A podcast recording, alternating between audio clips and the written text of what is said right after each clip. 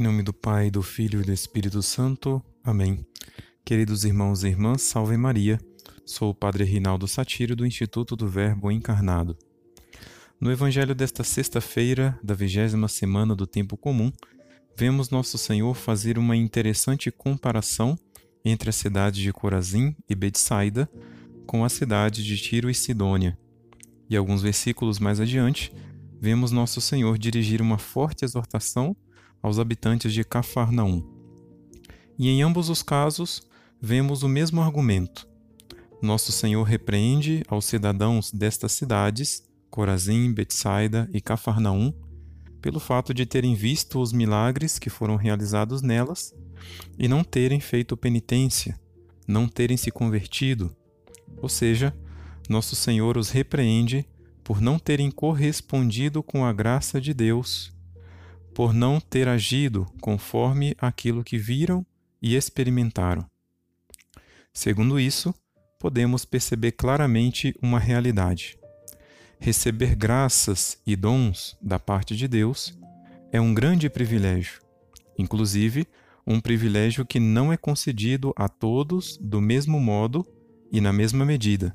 Por exemplo, nosso Senhor Jesus mostra claramente que Corazim, Betsaida e Cafarnaum tiveram este privilégio, enquanto Tiro e Sidônia não tiveram.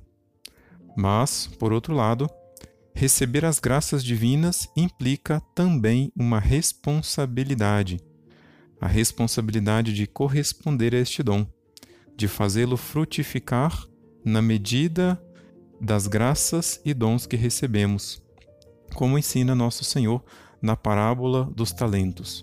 Quanto mais dons e mais talentos recebemos, mais temos que devolver a Deus como retribuição por esses dons e talentos. Receber e corresponder são, portanto, como duas faces de uma mesma moeda, são inseparáveis. Assim como em uma moeda não podemos ter a cara sem a coroa e vice-versa, do mesmo modo, o cristão não pode receber as graças de Deus sem corresponder a elas. São duas realidades que estão tão intimamente unidas que nosso Senhor fez questão de deixar uma exortação simples, mas bem clara a respeito disso. Diz nosso Senhor: De graça recebestes, de graça deveis dar. Dar de graça aquilo que recebemos de graça é o melhor modo de corresponder com as graças de Deus. Mas, para isto, é necessário que antes ouçamos o apelo de nosso Senhor à conversão. Naturalmente, somos egoístas, não queremos compartilhar aquilo que recebemos. E o mundo nos ensina que o egoísmo deve ser a regra de ouro para ser feliz. Mas, para um cristão, a regra de ouro deve ser aquela desafiadora proposta de Jesus.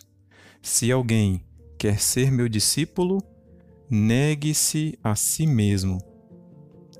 Aquele que ouviu e se dispõe a praticar estas palavras estará sempre de prontidão para corresponder aos dons de Deus, doando tudo aquilo que recebeu de graça, inclusive a própria vida por amor que Santa Teresinha, que encontrou a sua vocação no coração da Igreja, onde reina o amor, interceda por nós.